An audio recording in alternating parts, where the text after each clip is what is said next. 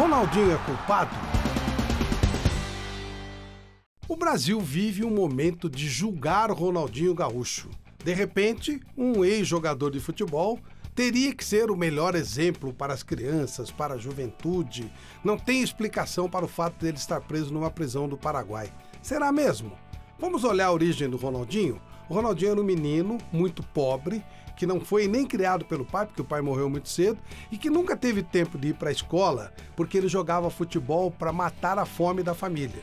De repente ficou milionário, badalado, cheio de pessoas que ele não podia confiar e por isso ele confiou no irmão dele, o Assis. Só que o Assis também tem a mesma origem e a mesma situação e os dois foram se virando até onde deu.